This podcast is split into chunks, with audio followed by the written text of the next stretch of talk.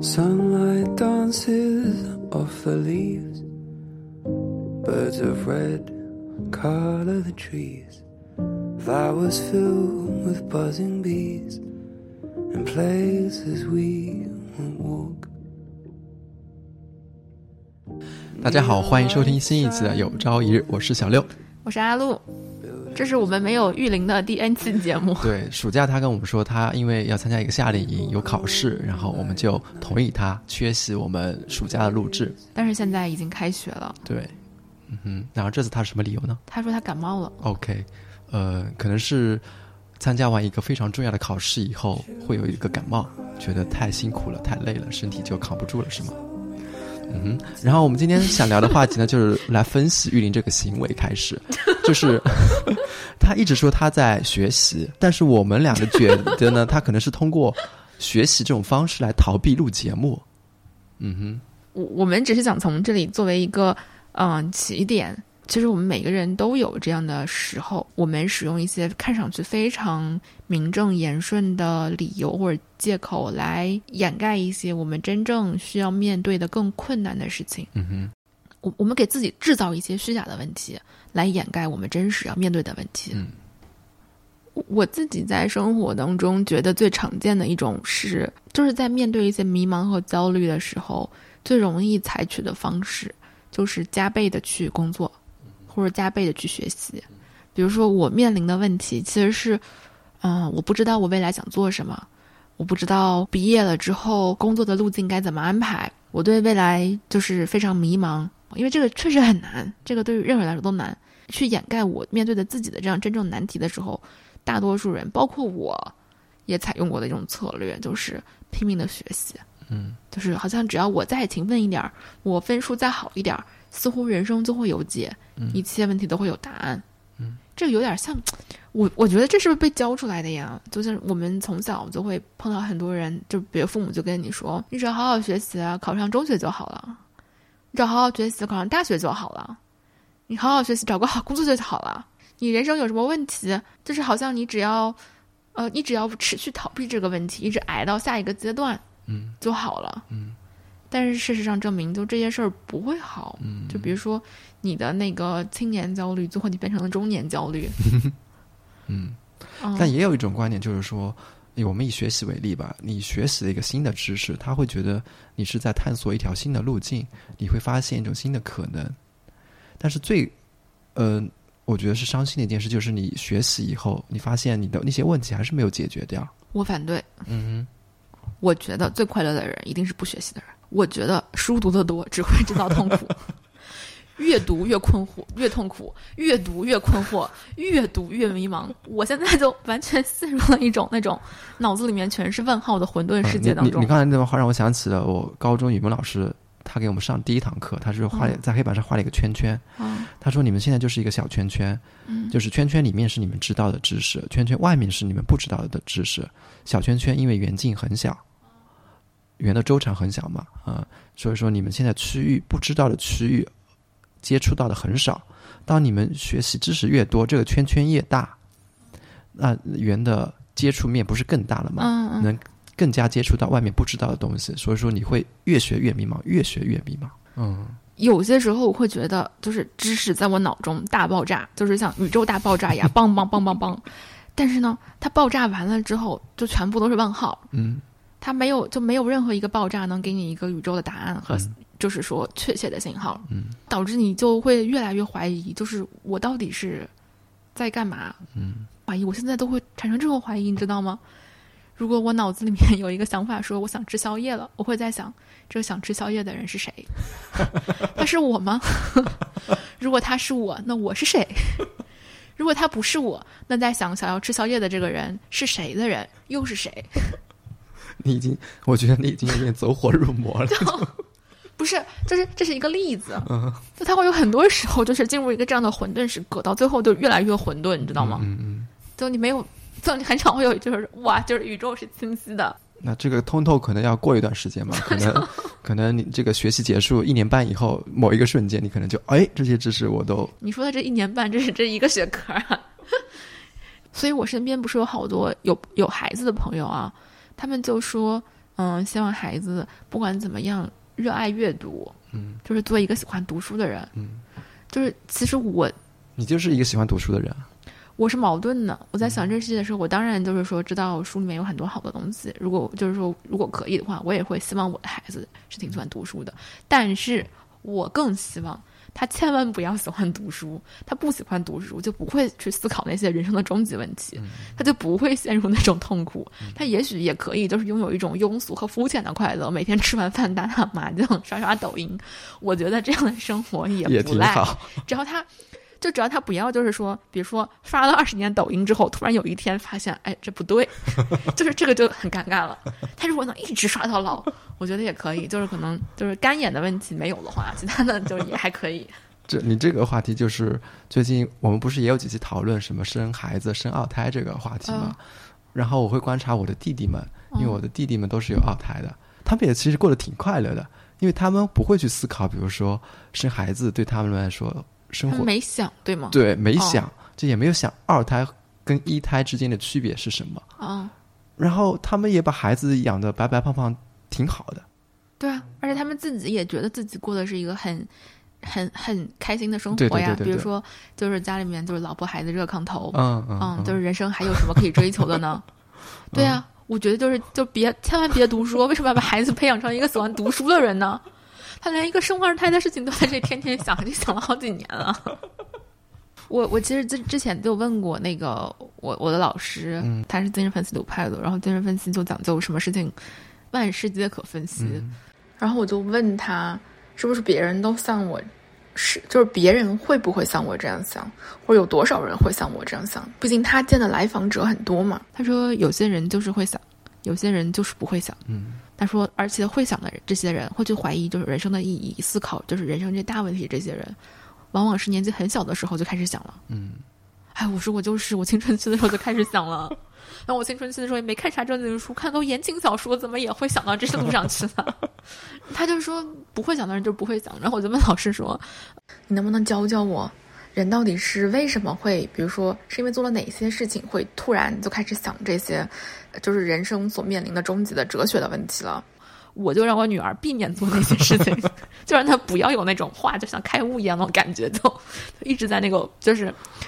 庸俗的快乐里面，不加思索的生两个娃，开开心心的。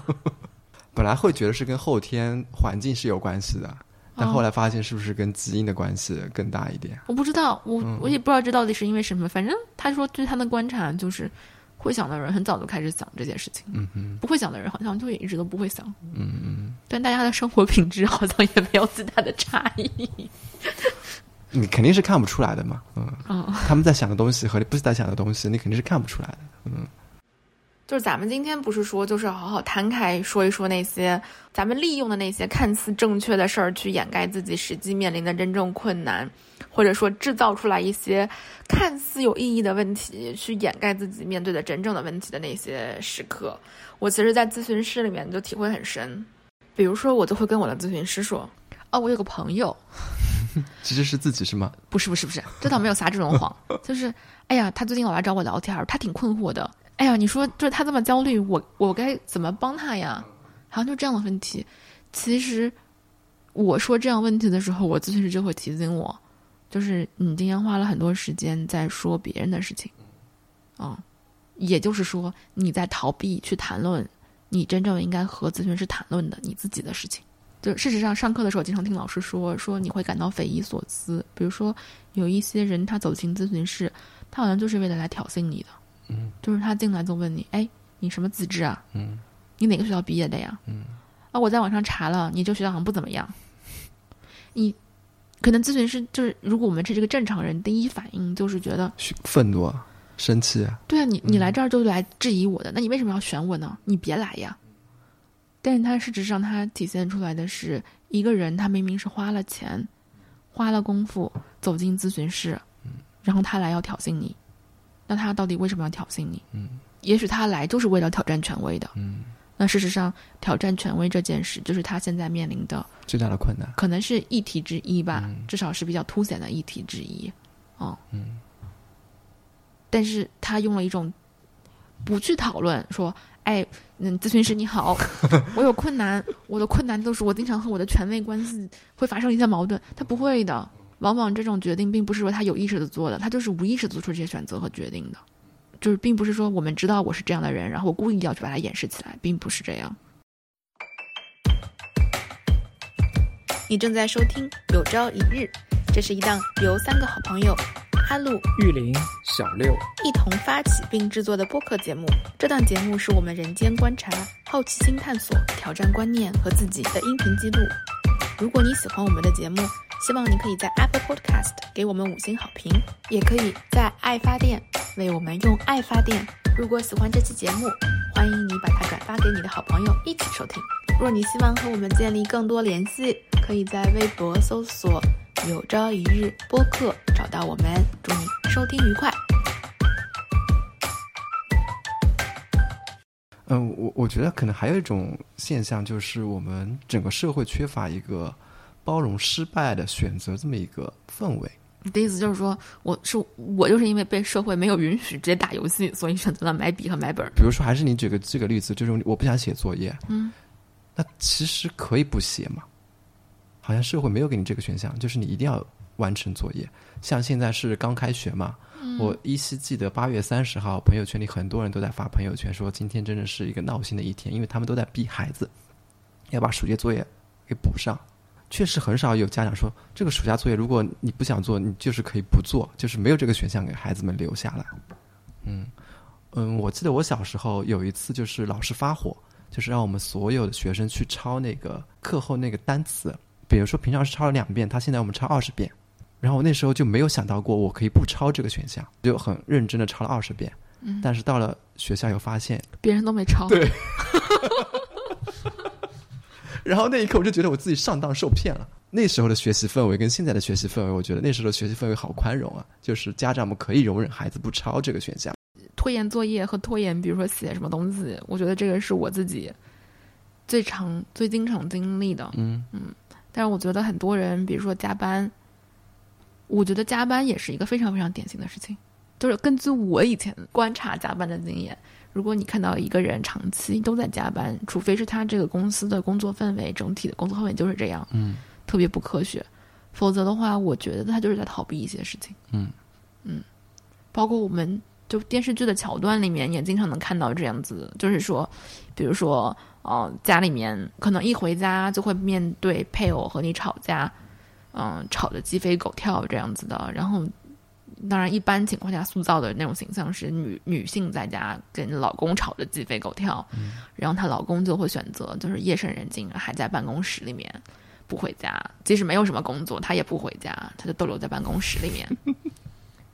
所以他在做一些看似正确的事儿，嗯，是吧？嗯他用一些看似正确的事儿去掩盖那些真正困难的，就是生活中他真正要面对的问题。嗯然后往往在这个时候呢，办公室就会出现一个好看的女下属，她也刚好在加班。好了，我们又跑题了，就是电视剧里面还会有这样的桥段，就是这个男的会停在那个地下车库，嗯，啊听音乐，嗯对他也就是用一些看似正确的事儿在掩盖，他也没有干什么坏事儿，对不对？嗯他也没有出去就是喝酒啊或者打游戏啊什么的。所以我觉得我们用一个就是正确的事儿去掩盖的时候，它其实还挺有好处的，因为这正确的事儿它是可以被接纳的。比如说，我可以公开的时候，我就是加班啊，我就是工作很努力啊，我就是一个特别有上进心的人，怎么了？你是不能说我错的，嗯啊，但如果我沉迷打游戏，那我就要背负很多道德的那个什么，对吧？毕竟上次我们在节目里面说我打游戏，我妈都打电话给我了，这个 你真是忘不了啊，已经第二次 Q 到这个话题了。这你没有发现我正在向你就是说表达我的愤怒吗？你品味品味，我听出来了，但是我是在你的提醒下我才品味出来的，我的道行还不够深。对我觉得在这种时候，忙碌本身它不是一种防御，嗯嗯，忙碌带来的这种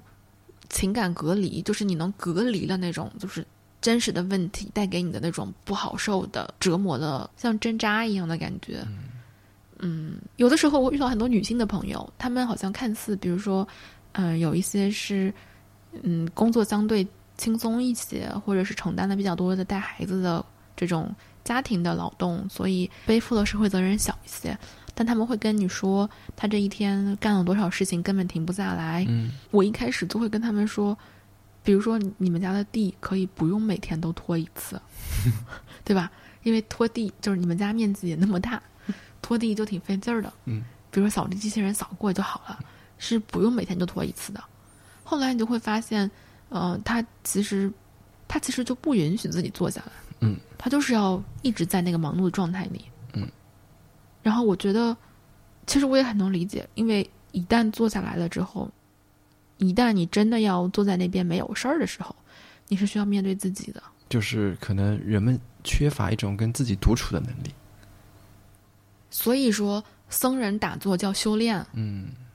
那不是一般人能 suffer 得住的东西。嗯，当你坐在那儿不动的时候，你可以试试，因为我就是我被无数人推荐冥想，然后我真的试了，差不多超过十五分钟，我就真的不行了，要么我就是睡着，要么我就是得起来。嗯，我们现代人不是很喜欢被信息填满嘛？就是你嗯在坐地铁或者说等公交、吃饭的时候，也会去刷手机看各种资讯。你会觉得在这个过程中你是跟时代在同步的，但是实际上你可以在这段时间里面还有一种选择，就是你可以放空自己，坐在那边安安静静的，就是什么也不想，什么也不做，也是一种休息。但是好像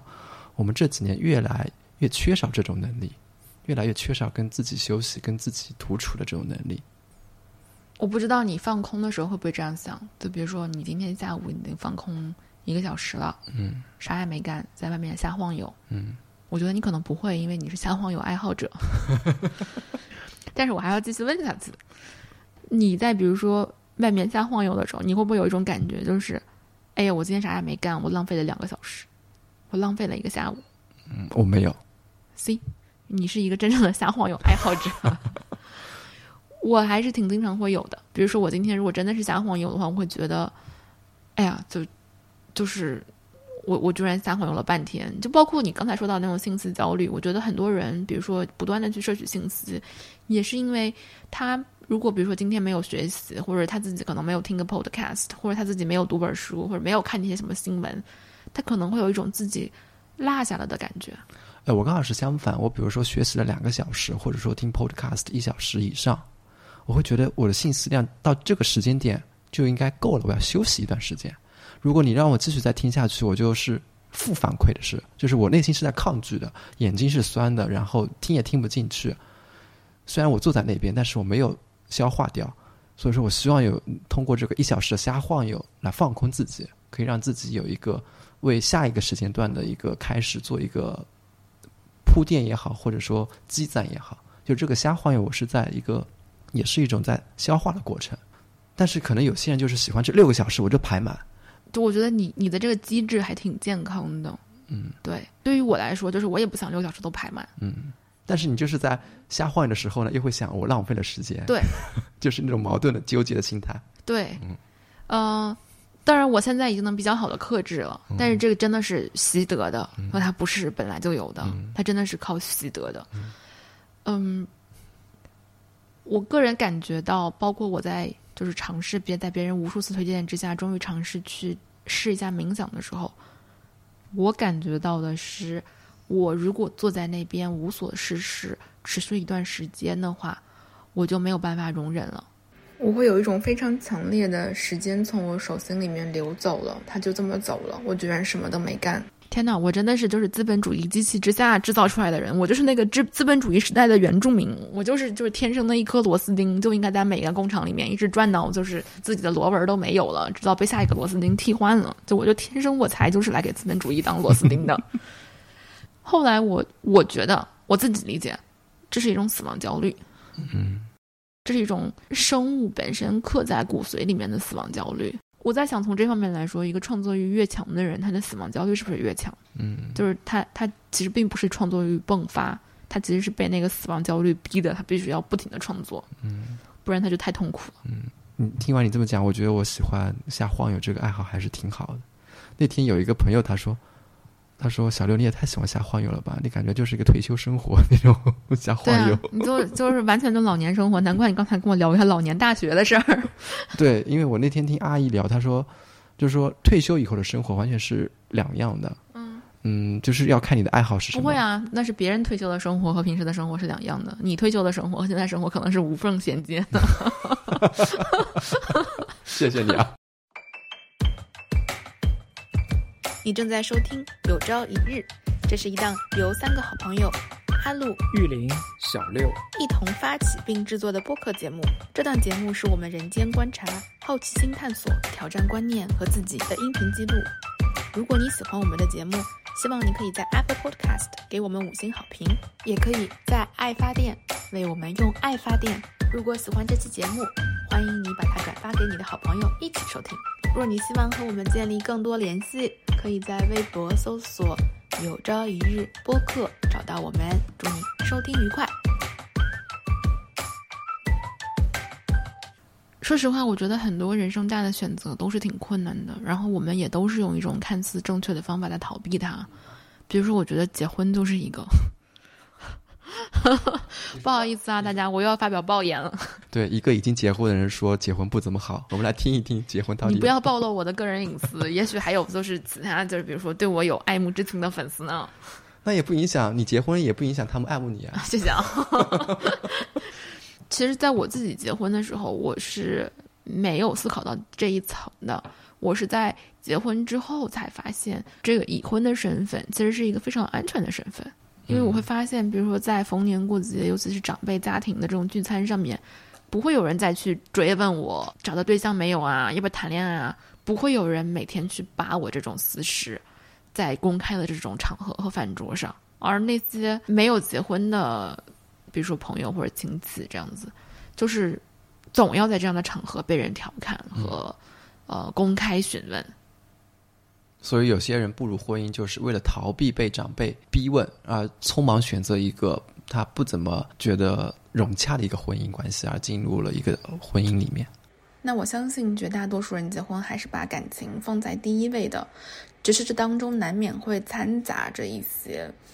其他的因素，比如说，因为我到了结婚的年龄了，我觉得结婚是需要一个理由的，而且这个理由不应该仅仅是我到了该结婚的年龄了。和社会认为我该结婚了，这么简单。但大多数人好像都认为不结婚才需要一个理由。就算是为了爱情，爱情就一定要结婚吗？毕竟我在一个就是说爱情不需要结婚的国家也生活过太多年，我也见过很多不需要结婚的爱情的形式，也都挺好的，挺长久的。所以，我我觉得很多人，很多人进入婚姻可能都是做着一个看似正确的选择来逃避一些真实的问题。还有一个和结婚这件事特别相似的。嗯，操作就是是认为婚姻关系不太好，或者是嗯感情出现一些裂痕了，感情在一起年数久了之后，感情不再像当初那么炙热，那么有激情了。很多人选择生一个孩子，嗯，他们认为就是说孩子能让婚姻变得牢靠起来，嗯，从此我们就是一个真正的家庭了，不再是两个人说散就散的那种。嗯，嗯，我觉得可能还有另外一方面，就是他们。从小到大，一个成长环境就告诉他们，这是一个他们应该经历的过程。他们没有被告诉，其实还有另外一个过程。就像你刚才说，就是你们感情很好，也可以有不结婚的一种方式生存下去。就好比现在举个例子，就是现在的孩子，他们成长的时候，他们是没有被，应该来说是缺少一个自己做选择的一个能力。实际上，我们从早上眼睛睁开那一瞬间。你就可以选择睁开还是不睁开，就是有很多，就是有，是这个意思吗，哥？不是我的意思，说就是有很多事情等着我们去做选择。比如说，你早饭要吃什么，这是你要自己去思考的吧？嗯，我接下来要去干什么事情，也是要你去自己去思考的。但是现在好像就是，你醒来以后，你可能爸妈就帮你做好了，你今天吃的是这个东西，那你就吃这个东西。你醒来以后，手机给你推送是这个消息，那你就看这个这个消息。我们好像是生活在一个被推送的世界里面，缺乏了自己思考的一种模式。这跟可能是跟我们我们这一代，或者说我们上一代来说，是一个比较大的一个差距。真的吗？我觉得有一些有很多人可能在相亲或者相亲过很多次，就他面临自己没有很很好的机会，恰好认识一个很合适的人，他一直在相亲当中的时候，他没有怀疑过自己为什么要结婚吗？怎么说呢？并不是说每个人都有机会刚好遇到一个自己喜欢、觉得想结婚的人的。如果你说遇到一个合适的人，他可能没有想是不是一定要结婚，那我觉得哦，他可能都没想，脑子一热就结了。毕竟这也是一个常见的路径。但是你说那些没有遇到真的很合适的人，在不停的相亲的过程当中，他真的没有想过，就是人为什么一定要结婚呢？我觉得总是想过的吧。嗯，我觉得是多少想过的，我猜测。嗯，哎，我没有相过亲，没有。我猜测，以我就是自己有限的经验，揣摩人家这个无限丰富的世界。对，如果就是相亲的朋友们被我说错了，那也没办法，因为我的我的自己的经验实在太有限、太狭隘，英年早婚，真的是都不知道为什么。那个，所以就对，就是你看，一年早婚，他也会有些后遗症，就是之后他就会经常在这边口出暴言。对，就是我，我总觉得他总是在有一刻可能想过，嗯但是你只要去想，就会发现，好像是选择不结的那个付出的要付出的辛苦更多，它难度更大，需要跟别人解释和跟自己解释的东西更多。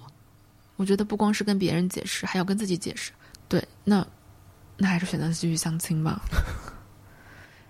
至少相亲看起来是个很正确的事儿，走进婚姻看起来是个很正确的事儿。它其实掩盖了我们面对人生的时候真正要面对的一些非常困难的事儿，就是我是谁，我在哪儿，我要做什么，我到底要不要做这件看起来正确的事儿？这几个问题真的是太万能了。咱们什么时候都可以提这几个问题，但是咱们就是说相亲的时候，我还是不建议提。怎么了？相亲的时候两个人坐下来，然后就想我是谁，我在哪，我在干什么？不是，这时候你要问您是谁，您在哪儿，您在干什么？您认为您来是干什么的？您认为您有什么优势会让我喜欢你？不是，咱们精神分析是就是万万事皆可分析，咱们不是从优势上去分析别人的，咱们是从就是如果你迟到了，你是不是阻抗？你是不是不愿意来这次相亲？就是如果你来早了，你是不是焦虑？你是不是太担心这次相亲不成功？如果你来的正好，你是不是稍微有点强迫？他们也分析一下。就是在您那儿，不管咱怎么做，都是稍微有点问题了，是吧不不不，就是不管咱怎么做，它都是一个分析材料。OK，我们在讨论这个，嗯，用看似正确的事儿去掩盖自己内心真实的焦虑的时候，我脑子里面第一个浮现出来的就是那个回避型依恋，嗯，就是回避型的小朋友，因为依恋是一种就是小朋友的依恋模式，长大了它就叫冷漠型了。为什么我会把这个回避型依恋和用看似正确的事儿去掩盖自己的终极焦虑联系起来啊？依恋理论它大概是把依恋分成了四个类型，不是吗？分别是，安全型依恋、然后呢，回避型依恋、然后呢，嗯焦虑型依恋、矛盾型，矛盾型依恋，还有一个是混合型依恋、混乱型。混乱型依恋。OK，嗯，刚才自己旁听的不错，我是那个 对旁听生。就是当然安全型就是这就是安全型，就是人家就是很好，就是没有什么可以说的。嗯就是其他的不安全型，就是各有各的不安全。这就像幸福的家庭都是一样的，不幸的家庭它就各有各的不幸。对，回避型依恋它的一个特点就是说，小朋友把自己对父母的这种深深的依赖彻底隔离了，因为他的过去的和父母相处的旧有经验，这些经验给他传递的信息就是说，父母的情感依赖，不是说父母在场，是父母真实的那种情感依赖和支持是不可获得的，就是它有一种不可获得性。嗯嗯，比如说你哭着去找妈妈的时候，妈妈把你甩开了，说：“哎，你烦死了，这么点事儿你哭什么？”嗯，妈妈虽然是在场的，他没有走开，但是在这一刻，他的感情和他对你的这种安全基地的支持，它是一个不可获得的。嗯，所以小朋友在就是经常经历这样的模式的时候，他就有可能会发展出来一种回避型依恋，就是说我放弃了，我不要了，我我遇到别人欺负的时候，我不去告诉妈妈了，我不再去寻求了，因为只要我不去寻求，我就不会经历那种求不到的痛苦。就是我明明很在意这件事情，但是我不说。嗯，我们可以把它理解成小朋友很坚强，嗯就是我们所说的坚强的、懂事儿的、不来麻烦父母的孩子，嗯很多都有可能是回避型的小朋友。嗯但是为什么说他是用一种看似正确的事儿掩盖了真的焦虑呢？就是在那个研究者做实验的时候，他们把那个嗯去检测小朋友的这个心率和皮质醇的水平，就发现这些小朋友在父母离开的场景当中，他们看似是在正常的做自己的游戏，探索周围的环境，看看房间里的东西啊什么的，但是他的心率和皮质醇的水平都是属于一种不正常的、非常焦虑的水平。嗯，就他表现出来的这种可被观察的外显的行为、神态，都是表示无所谓的。妈妈走了，妈妈离开，我无所谓。但他其实他心里面是一直在焦虑的。妈妈走了，嗯嗯，就是这种感觉。听到他这样的反应，我们其实就可以想到，也许你心中可以想到一些小朋友的类型，就是那种懂事儿的、乖巧的、听话的、能顺应父母的。妈妈跟你说不要吵，你就不吵的那种小孩子，很很容易，就是说偏向是回避型、回避型依恋的这种依恋类型。当然，大多数人的不安全依恋并不是只会有一种类型的，它会是好几种混合在一起的。但是哪一类多一点，哪一类少一点，这样子。然后他们会长成，就是这样的人会长成什么样的人成人呢？然 后就会长成一种冷漠型的成人。其实这个冷漠型吧，他还挺有魅力的。他就是在假装自己很酷。很多冷漠型的人还挺有魅力的，为什么呢？他在是小朋友的时候啊，他为了掩盖住自己面对妈妈离开房间了，我剩下我自己一个人在这里了的那种焦虑，他不停的去探索周围的东西，他把自己这个。这个精力转移在对环境的探索上，嗯，啊，那他变成成人了之后会怎么样呢？他把这种对自己，嗯，深层次的亲密关系无法发展，或者是关系当中的一些焦虑，他把它隔离掉，他把这部分的心智和精力用来干嘛呢？不停的工作和加班所以这种人吧，他就是还挺有魅力的，因为他就是事业有成啊，就是特别自律啊，比如说。拼命的去健身，然后身材特别好啊，的这种概率就挺高的。其实是就是发展的好的话，是一种非常高功能的人群。嗯，就是你甚至觉得他非常优秀。就是你看，不感情用事，不动声色，自律，不停的工作，除了工作就是健身。哇天呐，就就偶像剧里面的男的就是这样子的，你知道吗？就嫁给他，嫁给他是吧？哎呀，就是你不要翻译的这么直接嘛。然后他们就会有一些非常，嗯，就是我们去观察他们的时候，你就可以发现这些人他会，他是无法用一些非常饱满的词汇去描述自己的情感体验的。嗯，因为在他从小的体情感世界当中，他是把所有的情感体验，你可以想象成，他像一个降音量的耳机，就是把所有两百分贝的事情，他都直接按百分之五十的分贝折下来。所以他所有的情感体验都是别人的一半，嗯，因为这样子，在他小的时候体会到那些痛苦的、没有被满足的情感的时候，也会减少一半，对，就不那么痛苦了。所以他所有的情感都像是被压缩了一样的，而且你可能会发现，他能够使用的描述自己的情感的词非常的单一和非常的干瘪，就是不饱满、不充沛，因为他没有办法饱满和充沛。首先是他没有体验过饱满和充沛，其次是如果他饱满和充沛的话，那他所经历的那些情感上的丧失，对，就太痛苦了。嗯，那是不是可以理解成为就是你不要对一件事情抱有太高的预期，你预期太高，以后失望也会越大。嗯嗯，你可以某种程度上这么来理解吧，但是它。这个种发展在更早期出现的东西，它其实创伤性是更强的，它不是这么简单的像一个事件的这样的感觉，它其实是对它整个的，就是。你可以这么理解，就是出现在为什么我们老要讨论原生家庭呢？其实并不是原生家庭错做错了什么，而是你在比人发展的比较早期的时候出现了一些失误，并不是说要去责怪原生家庭，但是在那个时候你遭受的事情是会影响到你看待这个世界的角度的。哦，比如说你认为嗯亲密感情是不可获得的，比如妈妈的回应是不可获得的，那你就会认为，因为那时候你太小了，那你就会认为。人和人之间真正的亲密的感情是无法获得的，嗯，那你就会成为一个冷漠型的人，嗯，你就已经放弃去获得一个炙热的感情了，因为你认为它是不可获得的，嗯嗯，嗯，对你刚才讲到那个回避型依恋，然后我就想到，嗯，可能我们很多人在做决策的时候，我们也是回避了一个些问题，因为我觉得做决策最难的不是那个选择那个过程，而是说选择完以后，我是否愿意为我自己这个选择而承担它带来的一些后果。因为我做一个选择，不一定是会走向一个完美的一条路径，也可能是我做错了一个失败的选择，一个错误的选择。但是我们很多人，包括我自己，我们是不愿意面对这个失败的选择，所以说我们在做选择的时候，我们是有回避这方面的内容的。嗯，我听到你说这个，想到第一个就是现在，嗯，因为我们比如说在互联网上越来越多讨论这种，嗯，男女平权啊，家庭婚姻这些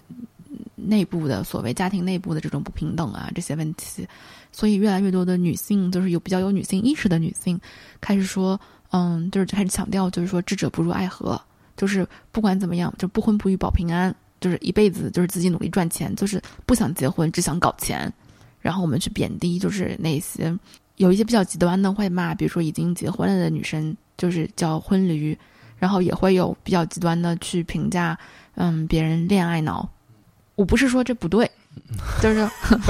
咱们先有一个防杠声明，咱就是说，就是录节目时间长了，就是咱们也很警觉，为自己的每一个 每一句话都恨不得加一个括号。但是某种程度上，我在想，这是不是一种逃避呢？进入亲密关系，在亲密关系中挣扎出来一条真正自己的路。所谓就是 life and work 不能 balance，那你怎么 cope with it？确实是一件更难的事儿。嗯我就选择搞钱，我只爱钱，不婚不育保平安，是不是一个更简单的选择？一个、一个看似正确，但是其实是没有面临、没有去面对自己真正要面对的那些难题的选择。当然，如果他是你就是真正的选择，没问题，follow your heart。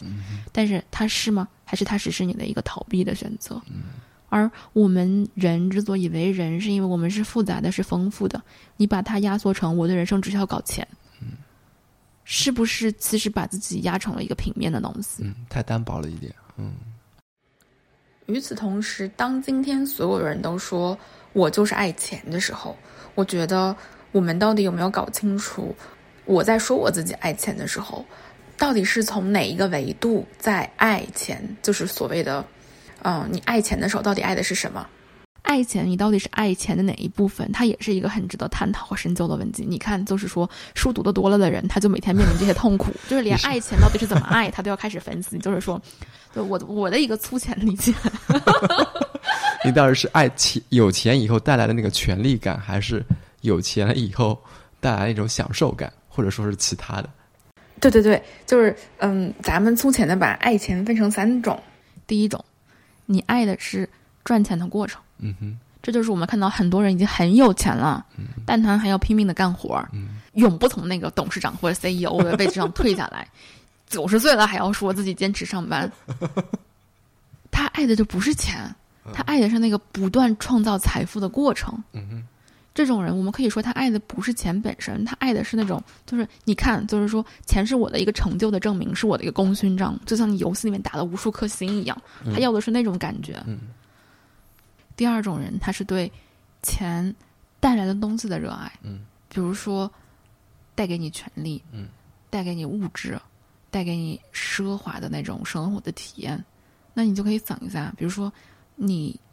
要这种极奢的生活体验，如果你赚钱是为了舒适的生活体验，OK，你喜欢的是舒适的生活，你可能追求的是舒适和安稳。如果你喜欢的是钱带给你的极奢的生活体验，OK，那你可能喜欢的是那种虚荣感。为什么会追求虚荣感？可能是你需要去理解和探索的。往往在这条路上，你会发现，再多的钱带给你的，仍然是对虚荣无止境的追求，嗯而这个好像是一种没有尽头的追求，到最后就是会变成钱花你，而不是你花钱。嗯那如果你追求的是权利，比如说金钱象征的是权利，那就更加清晰了，不是吗？嗯你根本不是喜欢钱，你喜欢的是权利，嗯你可能喜欢的是控制感，嗯是那种全能感，嗯是我能控制别人做我想做的事儿的感觉。天哪，那你肯定是个变态。然后，那第三种人，他就是爱钱本身。嗯就比如说，他拿着钱，他也不想花着，他也不想就是怎么样，他也不想去要权利，也不想要什么，他就喜欢把钱放在银行里存着。哦，那你也可以想想看，你存着钱的时候，到底是存的是钱，还是存的是安全感？嗯嗯，我觉得就是说，从爱钱这件事上，也可以分成，就是你到底爱的是钱的哪一部分？那这一部分带给你的到底是一种什么东西？可能你最后会发现，你并不是像你说的那样真的爱钱。嗯嗯，那咱们回到就是说，咱们不婚不育保平安，就是这一生不想谈恋爱，就是不想入红尘，只想搞钱这件事儿，就是这个情欲本身呢，是人生的一种极致体验，嗯，就甚至是大多数人为数不多的能体验到心流的时刻。嗯。嗯，就是那种就是一种接近于无我的和别人彻底融合的。当然，这融合你可以从就是说身体上去理解，就是比较低俗一点啊，但是 也没有什么关系，这是人正常的事儿。就是你也可以从精神上去理解，就咱们感觉更就是逼格高一点儿。嗯，这个就是就是高低，大家就是说，就是合二为一，同在同一个环境里面的有差异，但是又有差异下，你们又在同一个环境。这其实是生而为人可以获得的巅峰体验。嗯，但是你现在说，就是说，咱们就只想搞钱，就是放弃一切这些。那你在说我只想搞钱的时候，是的，你从一个婚姻关系中走出来，可能你摆脱了一种所谓的婚姻的枷锁和性别的规训。那与此同时，你是不是走进了资本主义的规训呢？嗯你看，就是咱们这种书读得多也想得多的人，每天就是从一个痛苦里走出来，然后怀疑自己走进了另外一个痛苦。这个世界对于你来说就根本没有什么安全的和幸福之地了。嗯所以就是我这一期节目，我觉得最后被我就是变成了一个终极，书不要读的太多，读的多想的多。完全变味儿了。就是咱们这个节目吧，以前录的时候吧，都是说这个学节目是鼓励大家就是自我发现和自我成长的。现在也是啊，现在也是在你成长过程中走过了一道坎儿嘛，就是这个那咱们说的是自我不要发现。那就是看山是山，看山不是山，看山又是山这么一个过程嘛。嗯，谢谢你啊，圆回来了。说到这情侣关系啊，尤其是在我们这个时代，就是我们可以把它视作是一个人人都极度自恋的年代。嗯我我我对这个自恋的评价是从，比如说在朋友圈每天发自己就是说高清大头照的那种嗯，而且要发九张。我我觉得自拍是一种完全的自己陷入在自己当中。就是最开始那个四大神话里长得特别好看的那个人叫什么纳西索斯。他就是因为自己长得太美了，然后在一个河边一直看自己河里的倒影，哦然后看着看着掉进河里了。里面，嗯嗯嗯就我真的就觉得那种朋友圈，就是不停的发自己九张高清大头照的那种朋友们，他就不怕就是拍着拍着自己就突然进到那个手机屏幕里面。被吸走了他的灵魂。我觉得就是他们希腊神话读少了，就没有觉得自己就自拍的时候可能会就突然进去，就再次劝大家就是不能读太多书。你这个太有画面感了。你没有觉得这是一个很可怕的事情？包括就是他们在美颜软件里面就那样自己修改自己的鼻子、推自己的眼睛的时候，你有没有想过，如果有一天就是咱们真的进入那种 Web 三点零了，这些事情如果都成真了，就是咱们是不是就是在手机上一推，然后现实中你的眼睛就变了？如果这种可能实现的话，那些每天发自拍的朋友，是不是每天就可能要花一每天的时间都沉浸在就不停的推自己上面？嗯，太可怕了。你这么一说的话，嗯咱们就说远了，就是咱要说的是这种情欲的所谓的这种呃亲密关系的这种这种带来的这种融合性的高峰体验，其实是一种非常在我们现代社会里面应该是已经能够少有的融入他者的机会，嗯就是一个完全放弃自我的状态，甚至你可能会进入一种短暂的无我的和不以我为世界中心的。至少你在炙热的感情当中，总会有那么几个时刻体验到，就是说你的世界是以对方为中心的。如果都没有的话，咱就是说，咱劝你还是先别结婚。那简而言之，我概括一下，就是说，你应该先去体验一下这段经历，然后体验完以后，你再去做，我是要继续这么走，还是说换一条道路，就是挣钱的这么一条道路？如果你都没有体验，直接挣钱，就是还是缺乏一定的实操经验。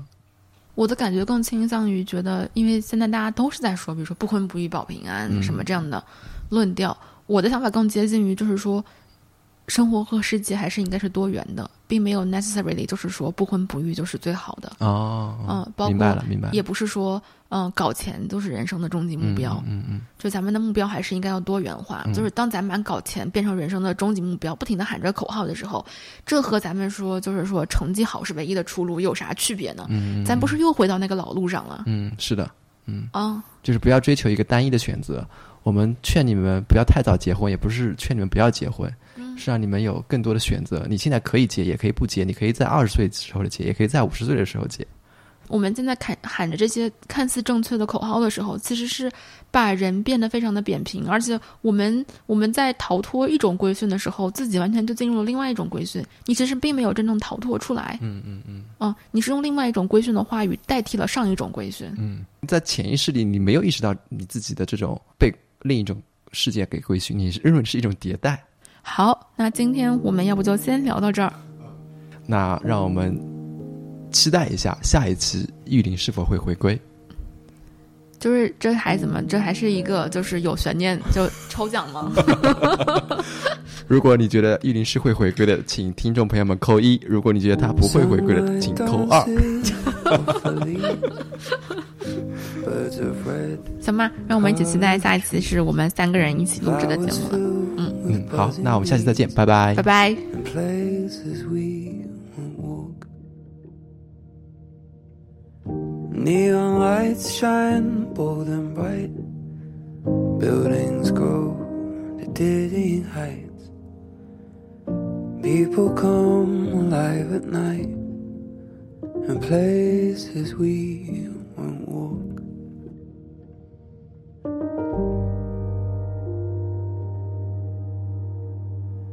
Children cry and laugh and play, slowly held tight